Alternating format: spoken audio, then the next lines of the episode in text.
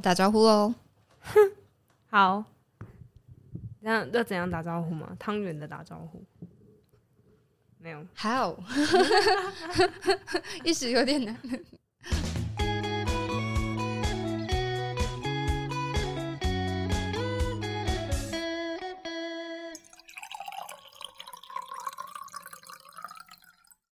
欢迎回到文学手摇印，我是小黄，我是天武，我是阿玲。嗨，阿玲，你回来了。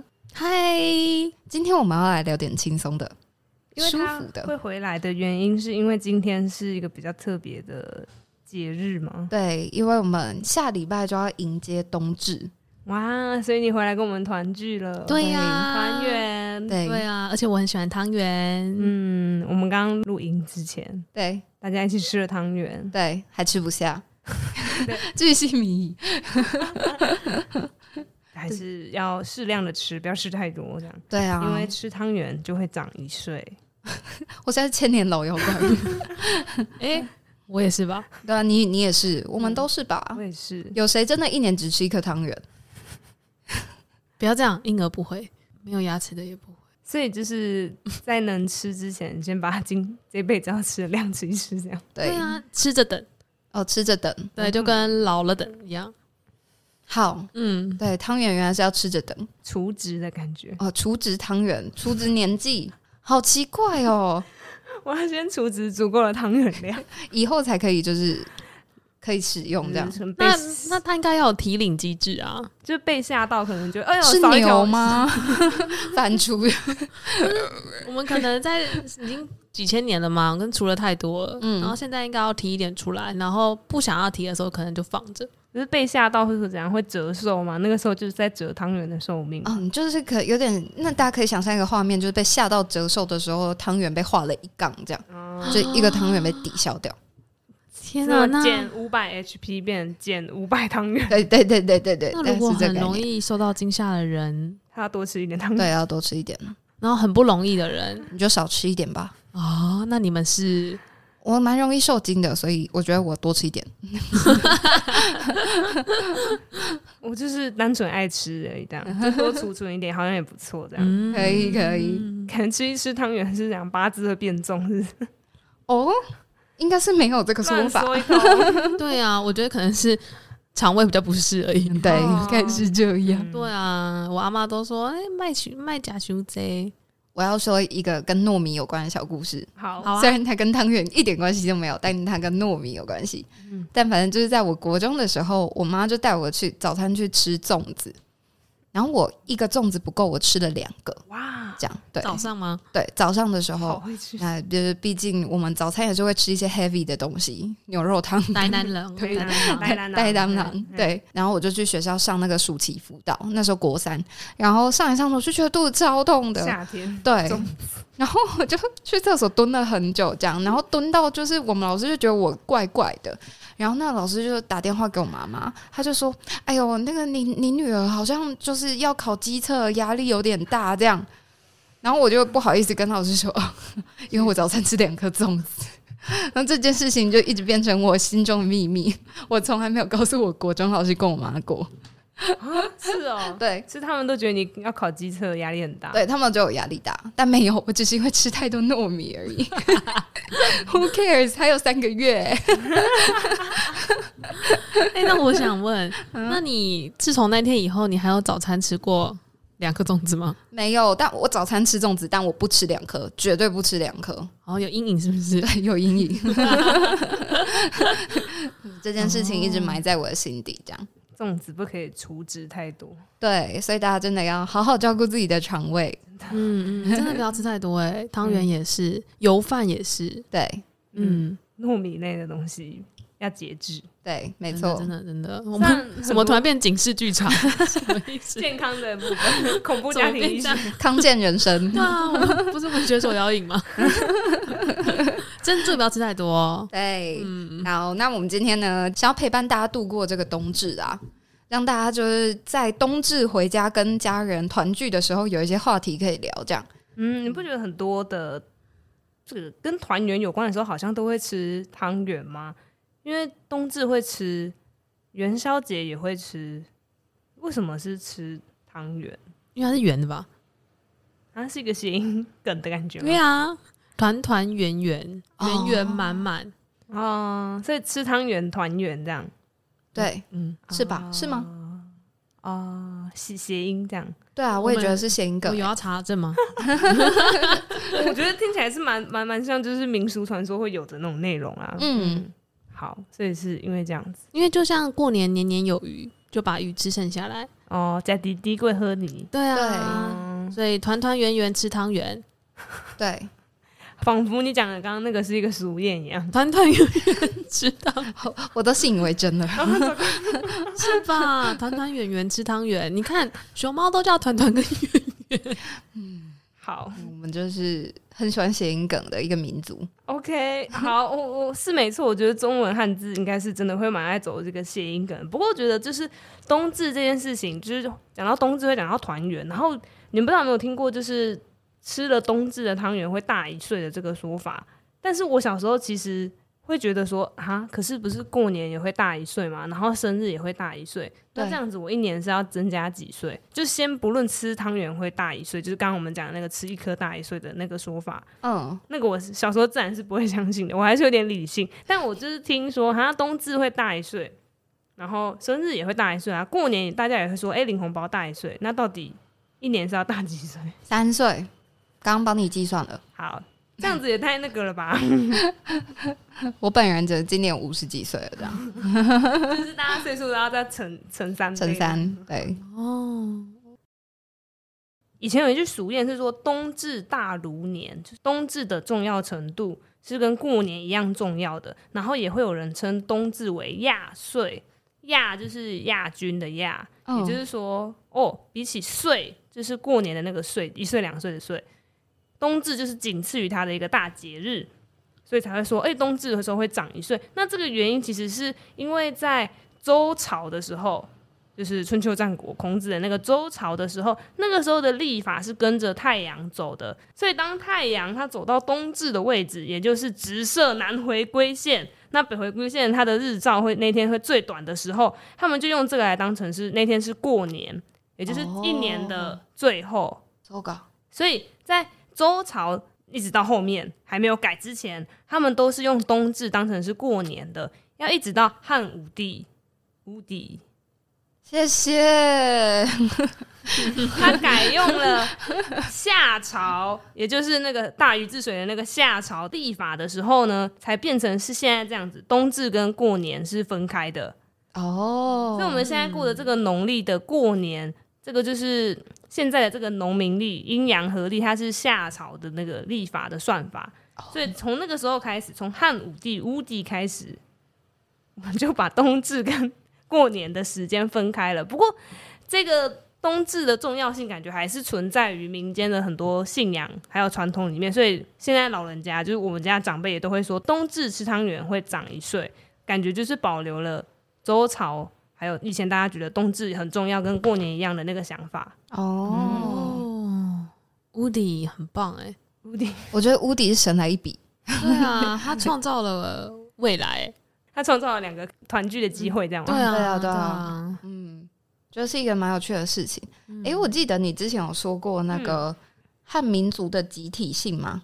嗯，所以会让大家是一起过一个多一个多一岁的感觉，就是。好像比起西方，西方会蛮强调自己个人的生日。就我之前是看和和准雄的书，他就讲到说，呃，在外国可能大家会帮小朋友过，帮他庆生啊，你今天生日切蛋糕，然后你今天多了一岁，然后你那个蜡烛可能就会几根几根这样。可是，在东方的话，大家是不会单独过一个人的生日的。尤其是小朋友，通常都是什么几岁以上的人才会哦帮你祝寿大会这样，年纪已经比较大了。但是如果是一般人的话，大家都只会在哦过年的时候哦，对，除夕翻过了这一天，大家一起加一岁，大家是一起长这一岁的，而不是到你那天生日那天你才长一岁。他说这好像是一种嗯重视集体性跟重视个人的那个生日那一天的这种差别，我就觉得也蛮有趣的。嗯、那刚刚讲到的，我们原本可能是说，哎，冬至。大了一岁，这可能是周朝的讲法。那汉武帝之后，大家可能是过年，呃，除夕翻过去，我们大了一岁。但是到现在，我们可能会变成可能被西方的文化影响吧，变成说，哎、欸，我们生日我们加了一岁的那种感觉。嗯，它是有这样子的差异的。说的是，真是太好了，这样就可以延后再多一岁了。我刚刚心里面在盘算这件事情，怎样？就是我就想说，如果我在过生日的时候就加一岁的话，那这样我还是太早就进到下一个年龄跨度。但如果我今年是生日之后，哦，不是，今年是过年之后再加一岁，那我就可以晚一点变成下一个年龄跨度了啊！因为你是年底生的吧？对，因为我是年底生的。对我来说没有什么差。对你来说、哦、也没有什么差，对，因为我们是年头生的，嗯，哦，说的是已经过已经过年过过了，这样。哦，这是可训喽。那你刚刚讲的那个让我想到，就我再回一下我阿嬷，嗯，就是我阿嬷她是不会过生日的人。对，但是我发现很多老一辈的呃，就长辈们，他们其实不会过个人的生日，嗯，所以我们。可能都是新的一年的时候发现，哦，我阿嬷今年九十岁，或者我阿嬷今年几岁，嗯，对，然后呃，甚至是连爸妈，其实并不一定是这么的 focus 在自己的生日上，嗯，但仿佛到我们这一代的时候，就大家会很强调那个生日，嗯嗯，对，所以听起来就好像是在可能民国的某一个。阶段之后吧，就是西方的文化开始传入，所以大家就开始重视个人的生日，然后连带影响了一些些长辈。嗯，长辈们好像都是，比如说父亲节、母亲节，大家会帮他们庆祝这样。嗯嗯嗯嗯，他们不会就是好，通常感觉不会大家聚起来说今天是阿公几岁生日，我们大家帮他庆祝这样。对啊对啊，甚至有一些人会排斥生日。嗯嗯嗯嗯嗯嗯，那我阿妈就会排斥生日。嗯。我是听他们说，就是哎、欸，这个是母难日，就是没什么好庆祝的，对对对对，不会庆祝这样。嗯，没错，蛮不一样的观点的。嗯，那有了前面刚刚讲说冬至大如年，就是冬至的这个重要性，对古代人来说，其实只是仅次于过年的一个大节日。所以，如果站在这样子的角度来读一些古代的人写冬至他很想家的诗的话，可能就会有不太一样的感觉。嗯，像白居易他有一首诗叫做《邯郸冬至夜思家》，就是他在邯郸这个地方冬至的这一天晚上，他很想家。哇，这个大白话。对，那这首诗是这样子说的：他说，邯郸驿里逢冬至，抱膝灯前影半生。想得家中夜半坐，婴孩说着远行人。他的这个画面呢，前半首是在讲他自己的状态。他第一句先说：“哦，这这个对，就是跟标题一样，完全一样，一个大白话。”他说：“这是这一天啊，我自己独在异乡为异客，每逢佳节倍思亲的感觉。”我觉得这首其实就是冬至版的《九月九日忆山东兄弟》啊。嗯嗯，反正就是大家觉得在佳节时时分应该要团聚的时刻，我居然自己一个人在外面，你就会觉得特别凄凉，这样。所以他的那个画面，白居易自己的画面是他抱着他的膝盖，然后坐在可能是蜡烛的灯火之前，然后看着自己的影子拖得长长的，然后自己一个人 alone。哦，好可怜哦。对，一个想着家里面的人。那这个时候他他是在思念他的家人的，可是他的写法不是说哦，我真的好想我家人。他写的是哦，我猜现在家里面的人，他们现在就是半夜还没睡觉。他们坐在家里面，应该在讲着那个远行人吧？嗯，那个远行人就是我。是对，所以这就是一个，这个可以叫做这个这个写法叫做对写法。对写法意思就是说，要写你很想对方，可是他不直接写说“哦，我好想你”，他写的是“你现在是不是也在想着我呢？”你看我头像？我觉得他的他们他们以前的小小剧场真的很多。嗯，然后脸皮有点厚，这样，嗯，就殊不知家里人都在忙着赌博，这样，哎、欸，没有人在想白居易，Q Q，可能缺牌卡的时候想说啊，他是刚好没来这样，但这样也是蛮可爱的啦。啊，他可能就是白居易，可能麻将打特别烂，就是啊，他今天不在，没有一少一个可以就是赢钱的对象。那个年代有麻将吗？我哎、欸，不知道，应该没有，我知不知道，要去考究一下。对啊、没有，没有，没有，没有，我们不要再考究，会变成科学节目。对。哈哈哈哈。好哎、欸，但是我觉得就是就是刚刚讲到白居易这首诗，嗯嗯。然后我就想到杜甫的小智，但我觉得小对小智不是真心正的小智，我刚刚就在想他、啊，不是。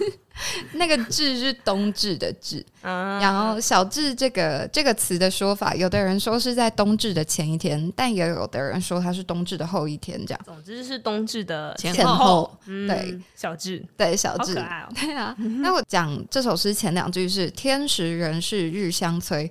冬至阳生春又来，但我觉得我想要特别讲的是这首诗背后在传达的想法。嗯，就是很多时候我们到了年年底，尤其是无论是跨年的那一天，你就要开始去盘点：哎，我这一年年初许下的愿望完成了吗？我好像又度过了一事无成的一年。哎，中间这个形容词 哎，你这句话讲的很气派。没错，因为我每一年都会有这样的感觉。嗯、对，但是我觉得杜甫的这首诗蛮特别的。他在讲的是，就是哇，冬至，冬至就是一年最多黑暗的一天。嗯，接下来白天就越来越长，嗯、我们能够做的事情就越来越多了。我可以就是多缝几条线啊，嗯、然后我可能可以多吃几颗汤圆啊，我可以多花一些时间耕种啊之类的，嗯，然后所以我就觉得、嗯、哇，他这个心态很特别，就跟我那个盘点自己一事无成的心态不太一样。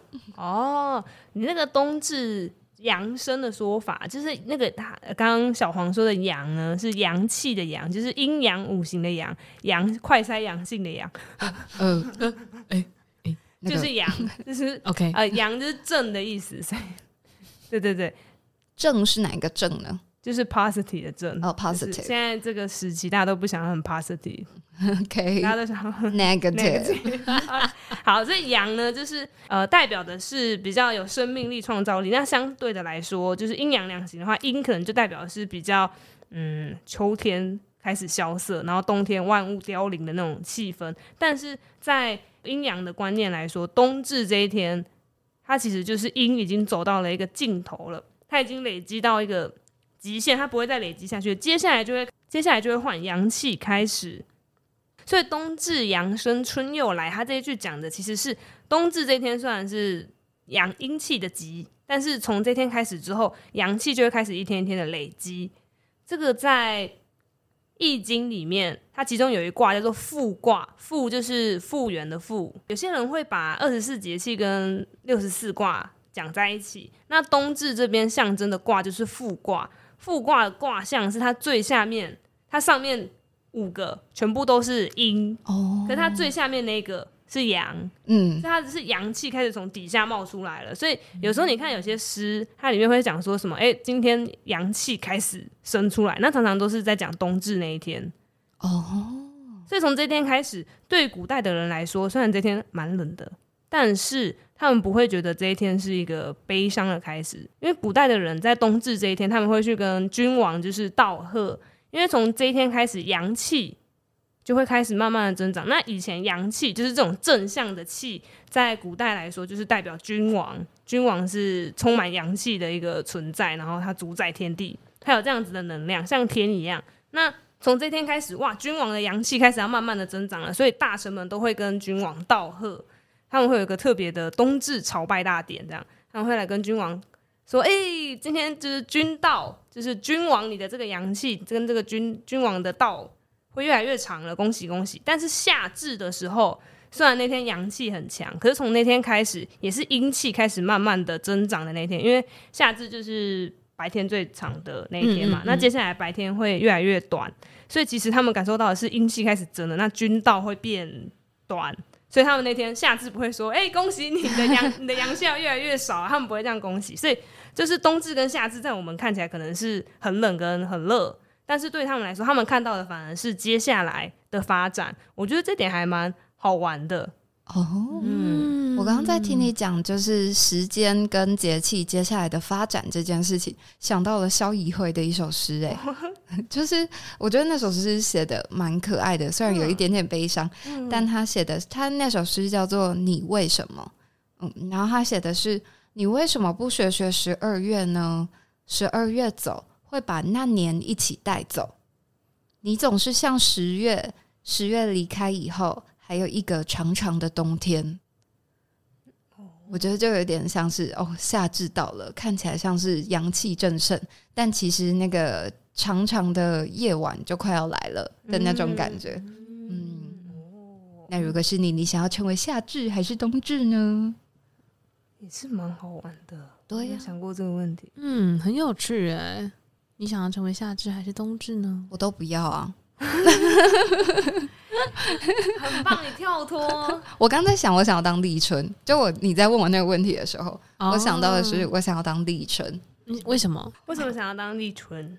因为因为那时候冬天其实过得差不多了，然后是一个欣欣向荣的天气，而且它会越过越好。嗯，对，所以我想当立春。嗯，不想要当那个最极致的。嗯，不想当极端的那个。对，嗯、哦，我也不想。那你要当什么？还没有想法，没关系。那你老吴呢？嗯，我当雨水好了。哦，我刚刚在想雨水耶。对啊，因为刚刚觉得惊蛰好像有点太激动，但我蛮喜欢惊蛰的，觉得这个名字很可爱。对啊，我也觉得惊蛰很可爱啊，就是打雷哦。惊蛰很重要哎。对啊。它就是告诉你春天春雷，对，是春雷，好赞哦！要开始现唱了吗？所以你要当惊蛰，我要当雨水哦，你要当雨水，当立春，对，好啊，我选一个可以吗？可以，可以，好，那我喜欢春分哦，春分，Why？哦，我喜欢春天，我喜欢春，对对对对，我喜欢春天，而且春分就听起来有一种。对我，我的脑袋里面现在画面是黄黄的、粉红粉红的画面。嗯，它感觉起来天气很好。现在我看到台北这个天气，就会觉得春分蛮蛮蛮美的。春分快来，嗯，懂。但其实如果讲到节气的话，节气常常都会有一些就是要做的事情跟一些禁忌，嗯、像是冬至就是要吃汤圆、要团圆。嗯、但是其实冬至应该也有一些禁忌吧？有哦，有哦。我不知道，你不知道？有，我只知道要吃汤圆哎，糟糕！好像有有有，就是冬至里面，就在我看的一些资料当中，他可能有讲到几个可能在当天不能做的事情。嗯，例如吃汤圆要吃双数，大家有听过这个吗？所以我吃一颗不行。嗯，要成双成对这样。嗯，对，因为刚刚我们有说到说吃汤圆的意思是要团圆的意思嘛。哦、对，那在。华人华人华人文化里，对对对，很喜欢双数，对，通常不会有单数的，没错，礼金就会包双数。哦，嗯，所以他这边讲的意思是说，就冬至吃汤圆的时候要吃双数，不可以是单数，因为单数通常代表说就是形影孤单的感觉。哦，对，我吃二十一颗三的倍数都不行。我们没有形单影只，我们三，我们现在有三个人啊，加上汤圆四个。你们真的好奇怪哦！嗯，对，反正这是其中一种，其中一种禁忌，就是记得吃汤圆的时候要吃双数。太难了吧？还要数？妈妈捞的时候，还来你你一颗，我一颗，就在吃水饺，是不是？你等下吃几颗汤圆？呃，我要十五颗。那如果我我问你们说，你们今天想吃几颗汤圆？你们会说多少？我们一颗哦。啊，不是要双数哈？没有，我刚刚想的是一颗大的芝麻汤圆。我们家问几颗汤圆的时候，都是问大汤圆，小汤圆是没有在数的。那大汤圆，大汤圆，你会想吃几颗？我以前会吃两颗，现在吃一颗就好了。因为糯米吗？对，热量怕重蹈覆辙。那你们回到你们儿童时期，会想吃几颗？越多越越多越好啊！哇，真是差很多，贪得无厌，多多益善。哇，那真的是长大了哎！以前会希望就是把整个碗都填满大汤圆这样，现在看到就觉得看起来好恐怖。整个晚上都是大汤圆，整个碗里面都是大，整个碗里面都是大汤圆。好哦，好哦，嗯，但还是要有些小汤圆点缀才要好看，全部都大汤圆看起来真的有点拥挤。哇，这个画面真的很挤耶！对啊，你没有看过熊猫挤在一起的影片吗？有人日常生活会去看那种影片吗？是什么舒压影片的那种？我现在开始怀疑你的 YouTube 被跳出来那个推荐影片到底都是什么？成都熊猫直播这样？哎、欸，我会跳出来推荐，会有那种日本的那种海参馆企鹅啊，然后水獭游泳这样。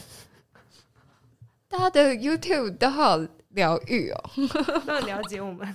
对，我觉得今天大家听完这个 Podcast 以后，会不会回去 YouTube 打开都汤圆跟熊猫？有可能就被演算法听到那个。对，就被监听下广告、啊。他听了一些汤圆的东西。对啊，对，还下广告。对，好。诶，但是除了刚刚说的那个吃汤圆要双数以外，其实还有一个，就跟刚刚老吴说的那个阴气阳气有关啊。就是呃，有说到说冬至的时候你不宜熬夜。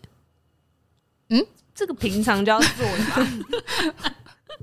一时不知道要从哪里吐槽起。大家想想看为什么？因为对身体不好啊。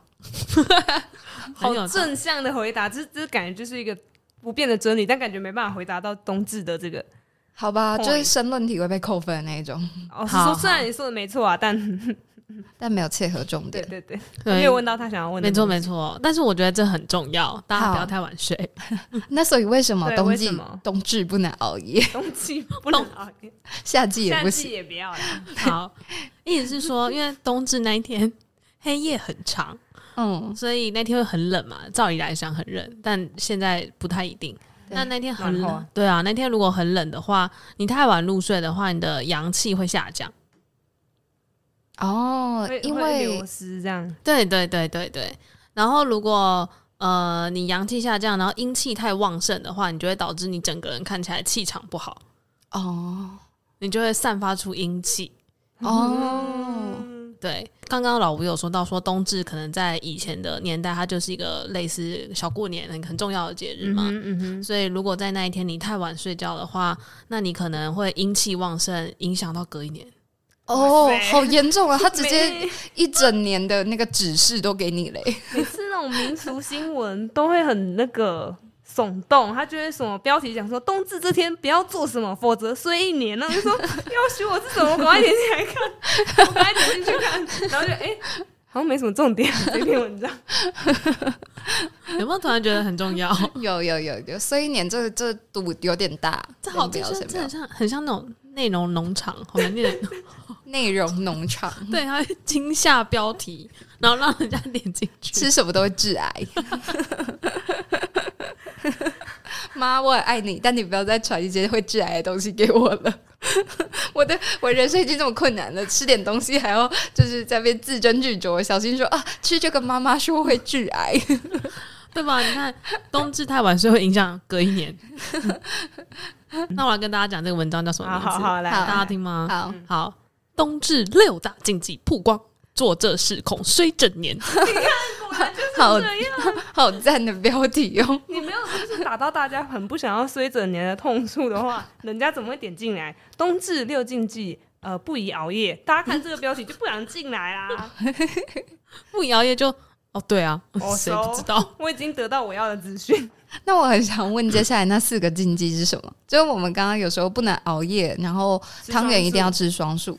你确定要听剩下的吗？哦，就我很很想知道，哎，真的很想知道。内容农场，嗯，好，那我要开始讲了。但有一些可能会有政治不正确的嫌疑。好，那我们就快速把它带过去就好。好，那第一个是不可以行房事。哦，好的，嗯，这都跟阴阳气有关。OK，大家可以自己想一下。好，好，然后另外一个是晚上避免旅游出外出，不可以夜游，这样。对，那这边写到说，就是。在喝酒，因为他说在冬至的时候，古代的还可以上是就是他阴气很重，嗯、所以他就算是个鬼节，所以建议晚上九点之后就不要外出。那如果你要，他说晚上九点后不要外出。如果你要，如果你要外出，要打灯。我现在在帮阿玲翻译。如果你要外出，记得携带携带什么？汤圆吗？还是蒜头？护身符？我要猜手电筒？不是，不是。呃，日光灯？不是，不是，不是。好，我我笑完了，不好意思大家，就是哦，盐吗？对，他说，哦，因为他冬至的时候在古代是为鬼节，所以建议你晚上九点之后不要不要外出，外出的时候携带盐巴。哦，oh, 那怎么带法才是有携带盐巴？我带一颗可不可以？一粒？你要怎么带一颗？就是拿一粒呀、啊。不会不见吗？我知道把它吃到身摄取到身体里面，然后当成是带着吗？还是他懒要撒？还是你一直流汗？对啊，你就一直去跑步，然后让它结晶在你的背背上。金城武是不是？对对对对，失恋就跑步。对，呃，不好意思，刚刚这真的太好笑了。他很正经的跟你说，如果要外出，记得带盐巴。他哎，他真的写很正经啊。他说外出可携带盐巴。据点。他在《周礼春官神事》中有提到，以冬日至，治天神人鬼。所以才刚刚那天要拜拜，对对对对对对对，没错没错，所以才衍生了后面这几件事情。对，所以外出携带盐巴也是避晚上避免旅游外出很重要的一点。嗯，了解。那你们会携带盐巴吗？会啊会啊。好哦，要听老人言。除了刚刚说到的那前面两点，然后第三个就是，嗯，他写到的事情是嫁出去的媳妇不要回娘家。啊，怎么讲？对啊，跟除夕不要回娘家一样的感觉吗？因为如果以前是是过年的话，那除夕跟初一对就就就不可以回娘家。来，我跟大家讲为什么？欸、除夕可以，初一不行。这跟那个有点没关系，嗯，因为这又跟冬至这件事情有关了。嗯，就是冬至的这一天，不是天气非常寒冷吗？那可能古代人在冬至这一天很容易感冒。哦，所以说。就是嫁出去的媳妇，如果要回娘家，可能在古代的时候幅员广大，所以要回家路途遥远，跋山涉水，对，舟车劳顿。所以他如果在回家的途中感冒生病的话，回家会传染给父母。哦，对，所以如果父母那一天又在呃又在那个冬至的时候生病，可能会更加严重。哦，因为是阴气很盛，这样是不是？如果我把这件事情套用到现代来讲的话，哼，那就是冬至这天天气很寒冷，大家。最好不要见面，就不会感冒。但又要叫我们团圆啊，不然就远距吃汤圆啊，视讯这样。最后一个第六个，让大家猜猜看是什么？民俗观点仅供参考，不可以太早起。那是冬至隔天，那是小字的规定吧？哦，是哦。好，那我跟大家讲，好，第六点的话就是忌逞凶斗狠。嗯，这个平常 就不可以做了吧？请各位老师把这句话贴在你的教室里面。冬至忌忌逞凶斗狠，对，没错没错。那还是跟大家讲一下原因啦。好好，就是在冬至的这一天啊，它就是节气变化的一天，嗯、就是阴气阳气很变化的很重要的日子。嗯，所以呢，如果你这一天外出的时候，你跟你的情人朋友就是吵架动怒了。它就会影响到你的气场哦，对，大家应该知道后续是什么了吧？对，就会睡一整年。起手是今天是是个阴阳气候变化的一天，你如果怎样的话，你就会牵动到你后面。对啊，他说你会坏了你整个人的磁场。对，这样听起来冬至真的是很重要的一天呢。是啊，是啊，你那天的心情会决定了你的未来，你的一整年。对啊，甚至是你的未来，真的，真的哦，好。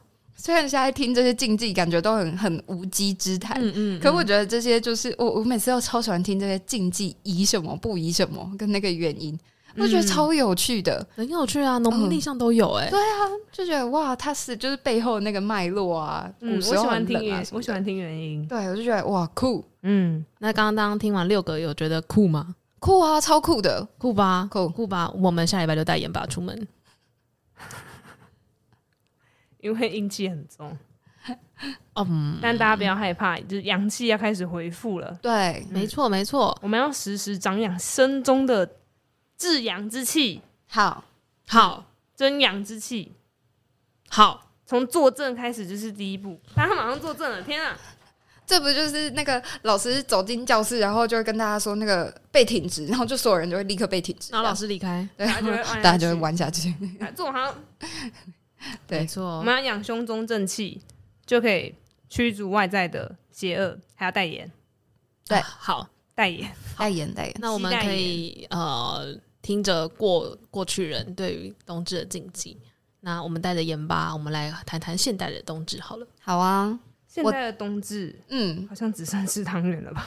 对耶，不过我那个时候就是就很想要了解那个吃汤圆这件事情的一些变化，嗯、所以我就去看了二十年的桂冠汤圆的广告。哎，汤圆想到就是桂冠呢。对啊，我们没有工商业配。嘿，对我们他们还没发给我们。对，那我真的觉得他们操作做的超好哎，就是这二十年来，光是吃汤圆、团圆这件事情就有超多不一样的诠释。嗯，而且他们很用心，他们都会跟着时事走。一开始吃汤圆，就是他就会有一个女儿回家，然后煮汤圆给全家吃，然后就说啊，这就是妈妈小时候煮汤圆给我们的样子。哦，对，这是第一种团圆。后来性别角色的复制，对哦，我跟你说，这二十年来那个性别角色从来没变过啊。对，好啦，我目前没有看到有变化的。如果大家有看到，可以跟我说。也许他会有新的突破，这样。对，嗯。但我觉得蛮有趣的是，就是接下来慢慢智慧型手机多了出来，嗯、然后大家开始会有 Line 啊，或者视讯这样，然后他就那一年的广告好像是说，今年哦，因为大家用智慧型手机，然后那个距离好像又没有那么近，但又没有那么远，就你好像打一通电话就可以跟他连上线，可是又没有实际上真的碰到面那样子近距离的感觉，所以那一年的 slogan 我印象中是今年冬至。回去跟那个又近又远的他团圆吧，这样，嗯、我就觉得哇，写的真好，嗯，又近又远，很棒哎，这句，对啊，就觉得哇，又讲到团圆，又讲到智慧型手机的兴起，千年传统，全新感受，谢了。然后就还有一个是疫情下面的桂冠汤圆，啊、对，不知道大家有没有看到那支广告？虽然那支广告在讲的是元宵节，嗯嗯嗯，但也是个要团圆的节啦。嗯，对，也是一个要团圆的节。就疫情期间有太多人无法团圆了，嗯嗯，所以他们我看到的那支影片是有个，就他们就派一个小孩，还或者是就各家都出一个人，然后煮汤圆给他们重要的人。嗯，那那个重要的人可能是护理师。也有可能是医师，或者是药师，或者是计程车司机这样。哦，那个防疫计程车要接送这样子。对，哦、然后就拿给他们吃。嗯，嗯，就虽然没有办法在家里面团圆，但是我还是想把我这样的心意传达给你，这样。嗯，吃到那个汤圆，好像就是我们在一起的感觉。对对对，对，嗯，嗯，我就很喜欢这个概念。我也很喜欢，那这影片真是看得我一把鼻涕一把眼泪的，太真好。嗯，我也觉得就是吃了汤圆，就是热热的，然后吃的那个有点软软，然后有嚼劲，或者是吃然后它的馅料流出来的那个感觉，对我来说那就是一个团圆的感觉。因为我们家就我。我我不知道是不是因为我很爱吃汤圆，还是我妈就是知道我很爱吃，或者是她注重传统，我也不知道。但不管怎么样，我们家过节的时候，这种要吃汤圆的节，元宵节、冬至，我们一定会吃汤圆。就即使在冬至那一天，可能刚好大家不在，没有吃到，我们也会补吃，就是一定会吃汤圆，家里一定会准备汤圆要吃。然后有空的话，就会自己赊赊一样。没有空的话，就是就会买来吃这样。然后每次我们端他开始吃汤圆的时候，我妈就会开始念一个课文，就是我们小时候国小的课文。但是我回来，因为我很爱吃汤圆，所以我回来就会念，然后可能一边舌一样一边念。所以到后面我们吃汤圆的时候，我们就会说：冬至那一天，妈妈煮汤圆，汤圆圆又圆，汤圆甜又甜，家人一起吃汤圆，吃了汤圆，开开心心迎新年。我们只会念前面两句而已啊，就后面那个我也是后来才查到。但是我们一定都会说冬至那一天妈妈煮汤圆，所以妈妈就会真的煮汤圆给我吃这样子，所以就觉得好像对我来说就是要吃汤圆才是冬至。哦嗯，其他的节气或者是其他的节，我不一定一定要怎样，就是端午节我没吃粽子我是没关系的，但冬至我一定要吃汤圆。毕竟粽子可以平常早上吃，还是建议不要啦。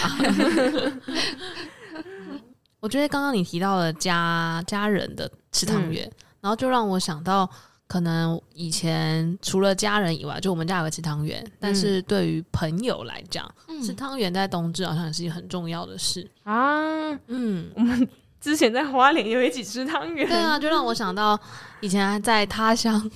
度过的一些岁月里面，嗯、但是大家想到可能冬天要团聚在一起的时候，可能就是一起吃个汤圆，嗯，你就会觉得对，在这个远方，你有这些朋友，他们就像你的家人一样陪你团圆。哦，嗯嗯，有哎、欸，我大学的时候，因为那时候就是还没有办法那么频繁的回家，所以我的室友也会问说：“哎、欸，今天要不要煮汤圆？”然后我们就会在没有办法开火的宿舍里面插着那个个人的小锅子，然后就是噗噗噗的煮着汤圆。这样我也是，啊、对，而且我印象很深刻，就是冬至那个时候，大学生大概就是呃比较中考，应该都是比较准备一些。就我以前就是做创作的时候，就一直要准备一些作品啊等等之类。那如果这时候晚上很晚的时候，就室友或者是我的很好的朋友就说：“嗯，那不然我们去便利商店买桂冠汤圆，又要打广告。”对，然后这时候就会觉得哇，很棒哎，真的是有过节的感觉。嗯，汤圆有疗愈的感觉，有哎、欸，真的，可能是因为它长得很可爱吧。嗯，但粽子对我来说就还好，可能它没有长得很可爱，哦、它长得有点油腻。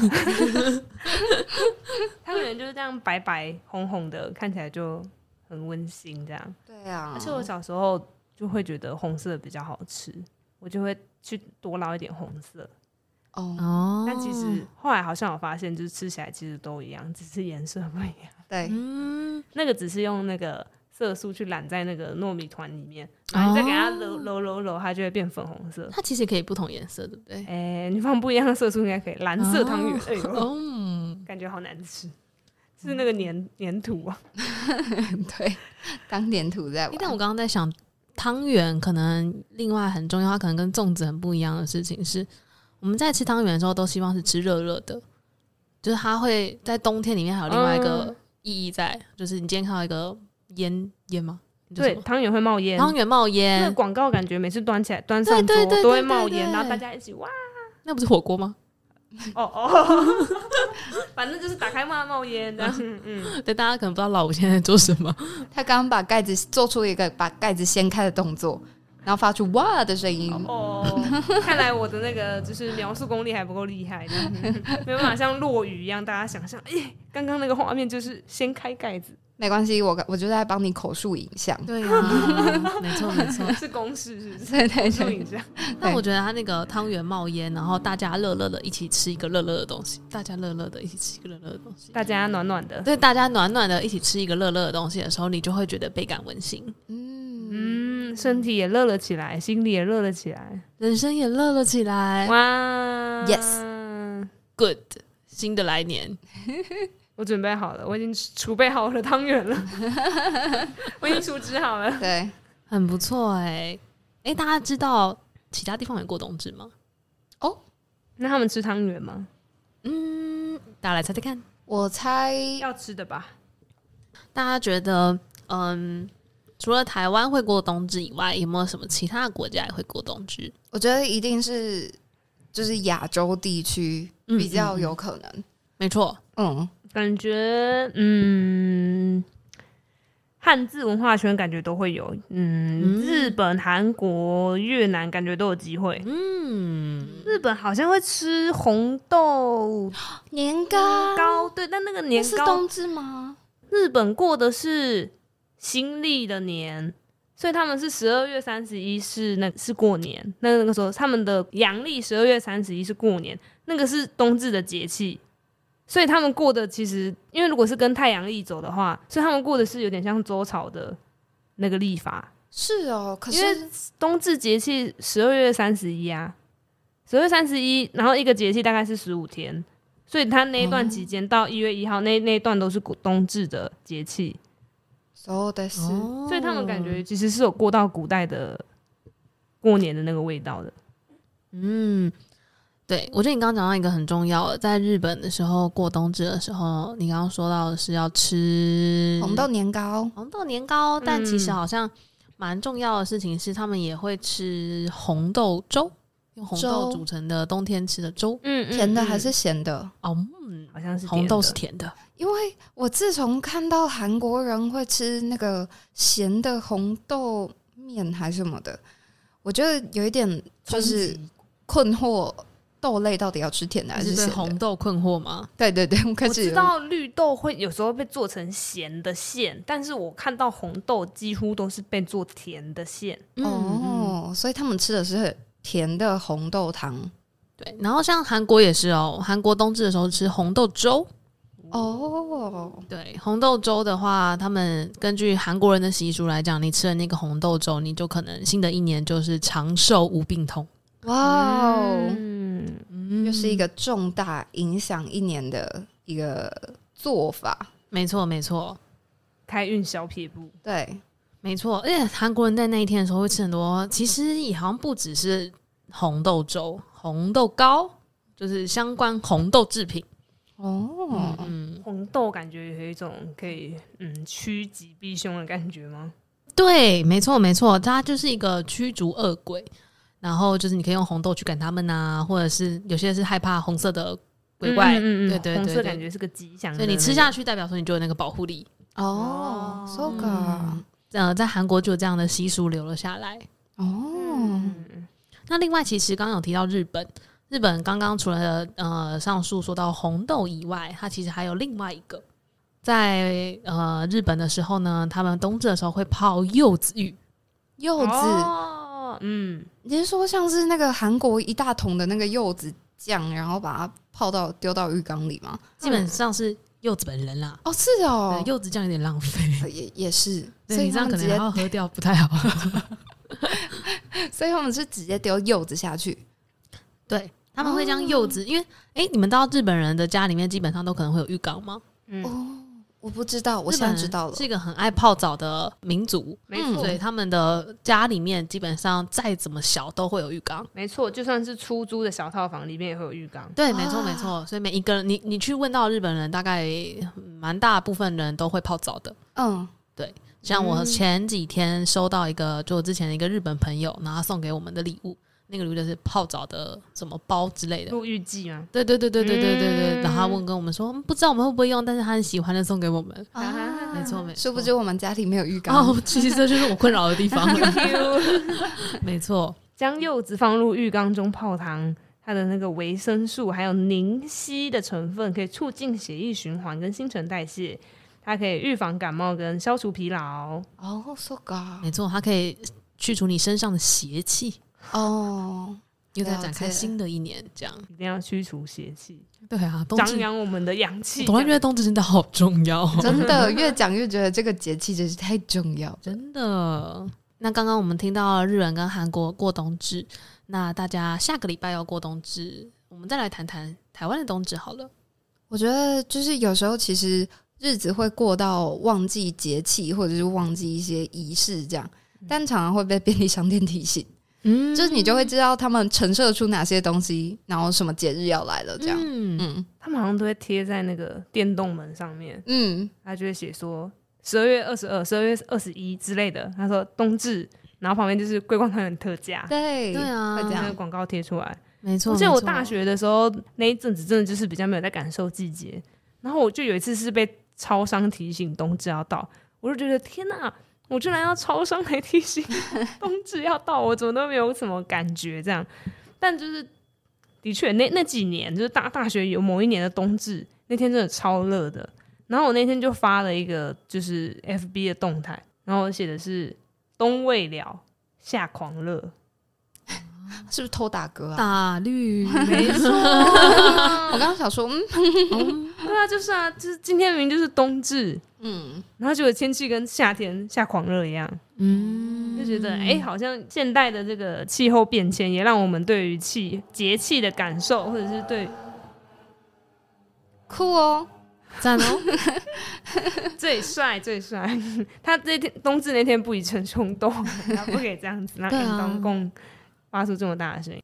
现在因为全球暖化，然后气候变迁的这个关系，感觉大家对于以前那个节气它所昭示的哦，现在气温应该怎么样，然后天气变化应该如何，好像已经没有那么准了。所以大家好像对于这个节季节的感受力好像有一点下降嘛。也有可能因为我们生存在城市里面，我们跟大自然是有一点距离的，所以好像就常常都会被。这个商店啊，或者是百货公司，然后最新的什么网络促销，去提醒你说什么什么季节到了，然后我们的季节感受好像就跟着商业橱窗，跟着下一个特价的档期在走。嗯嗯嗯，像冬至过完卖完汤圆之后，圣诞节就圣诞节的档期，然后就过年了。嗯，对，然后你就会从就是圣诞节的歌曲，然后大家摇身一变变成在放过年的歌曲，嗯、对，然后过年过完之后，可能元宵节可以卖一下汤圆，嗯，接下来就变成清明节可能可以卖一些 祭祖的东西吗？然后清明节过完之后啊，不对，过年过完之后是情人节。哦，对哦，我们怎么情人节，然后就会卖一大堆巧克力啊，然后一些就是什么、嗯、呃呃浪漫浪漫就是玫瑰花，对对对，玫瑰花。嗯然后再来就是可能清明节吧，或者是白色情人节这样，或者儿童节。然后儿儿童节可以卖个玩具这样。对。然后清明节，清明节结束之后再来，可能就开始预购端午节的粽子，还有母亲节蛋糕。对。然后再来，再来是什么？再来就是再来是中秋节、父亲节，再来父亲节、父亲节、爸妈节档期有没有？还有七夕情人节啊，又忘记情人节了。情人节，对对对。然后中原普渡哦，对，中原普渡卖爆，对不对？对，普渡好重要。全联的广告就是这样子啊，对啊，就是这样子啊。你就去看那个人就知道，他一直在提醒你下一个档期是什么，然后他就准备卖他的东西，这样。嗯，这可以提醒我们这一周可以去看一下身边的便利商店跟全联现在有什么样的，你就看他们在布置什么，你就知道。那我们半夜也去看，半夜的时候他们在布置 ING 这样。嗯，我就觉得好像我们的生活步调都是被很多很多都是被商业控制着，就是我们在过的习俗。冬至吃汤圆啊，汤圆有汤圆的那个。那中秋节我们会吃月饼，然后台湾有发展出比较特别的有烤肉，因为烤肉酱公司这样。嘿，然后其他的节庆，好像它如果没有特别有一个可以被商业包装的东西，你好像就不会做了的样子。就这个习俗好像会被大家淡忘掉哦，没有一个好像有有一点点让我觉得有点可惜，就是好像都是商业的力量在推着这个东西这样。嗯，但我也觉得那可能某部分也是一个可庆幸的地方，就是至少还有商业的力量在 在创造一些仪式感。哎、欸，嗯，对，只是我觉得就是蛮刚刚在听你讲的时候就哦，哇。还好有人要提醒我去预购端午节的粽子之类的，可以的话，希望我自己啦，我自己会希望可以不要被就是这些商业外力推着走，这样。嗯，嗯，对啊。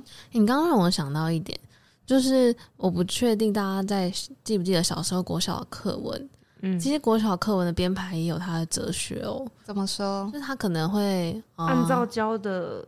细节，因为像我印象中，我那时候在当老师的时候，国语课文里面，可能九月份那个开学那个学期的时候，嗯嗯、可能你越往后面的课文，它就可能跟冬天有关哦，对对对，冬至那一天嘛，对对对，然后或者是可能跟母亲节相关的课文，它可能会出现在下下学期里面的某一篇当中，嗯、靠近五月的时候，对对对，嗯、所以其实，在我们的教育上面，或者在教学上面，跟孩子们说关于这一个一年的变化，好像也会从这些课文里面去提醒大家。大家可以回想看看自己小时候有没有印象中的课文。高中的话是什么？秋天开始教秋生赋吗？我只记得开学的第一节课，老师教了诗说。我也是，老师第一节就直接批师说，对，老师应该就是老师是什么宣誓吗？高一第一堂课，对对，师说，老师那时候心里面应该就是有一些暗示了，这就是他在做的事了，对对，没错。那感谢老吴刚刚带了我们去回顾一年呢，他刚刚透过节日去带我回顾了。我的二零二一到二零二二是商业档期吧？好难过，商业档期带我们度过了。嗯，这样感觉店员是蛮辛苦的，蛮辛苦，真的是觉得 respect。真的，我之前有做橱窗布置的朋友，他们都会谨记的每一个节日。啊，好可爱哦！他们就会说：“嗯，那个万圣节结束之后，就要开始准备圣诞节了。”嗯嗯嗯。对啊，他们对，嗯、就是他们可能在他们心里面，节日已经内化成一种工作流程了。嗯、对对对。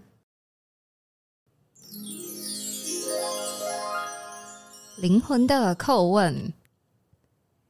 那经过刚刚就是讲到了商业模式，还有自然的这件事情，会蛮想要问大家说，你觉得你现在在过一整年的时候，你是感受到大自然传给你的讯息，还是你感受到？